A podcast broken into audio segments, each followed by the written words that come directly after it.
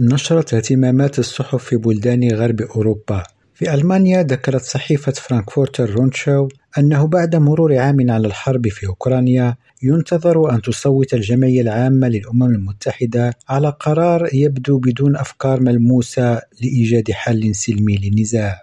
المسودة التي أعدتها أوكرانيا وممثل الاتحاد الأوروبي تؤكد من جديد عددا من المواقف السابقة التي عبرت عنها بالفعل أكبر هيئة أممية مع دولها الأعضاء البالغة 193 دولة. وتبدأ جلسة خاصة للجمعية العامة بمناسبة ذكرى الحرب الأربعاء المقبل في مقر الأمم المتحدة بنيويورك بحضور متوقع لعدد كبير من وزراء الخارجية. في المملكة المتحدة تلاحظ صحيفة الجارديان أن الأداء السليم للديمقراطيات يعتمد على جودة المعلومات التي تشكل إطارا للنقاش داخلها لكن الرقمنة وظهور وسائل التواصل الاجتماعي والأشكال المتزايدة التعقيد للذكاء الاصطناعي توفر فرصا جديدة لتسميم الخطاب العام. وإلى جانب الجهات الفاعلة الحكومية يستفيد عدد متزايد من الشركات الخاصة من نشر المعلومات المضللة نيابة عن العملاء السياسيين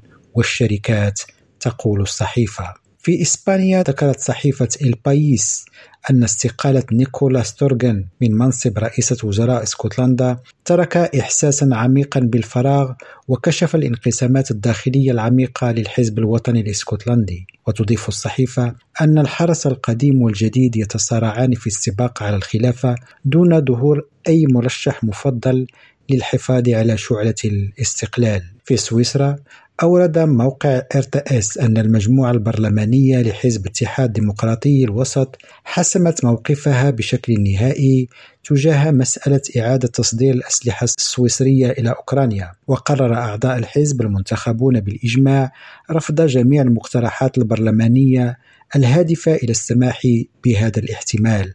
ولاحظ الموقع أن موضوع إعادة تصدير الأسلحة السويسرية من قبل دول أخرى مثل ألمانيا أو إسبانيا ساهم مؤخرا في تمزيق الطبقة السياسية داخل سويسرا. نزار الفراوي ريم راديو جنيف.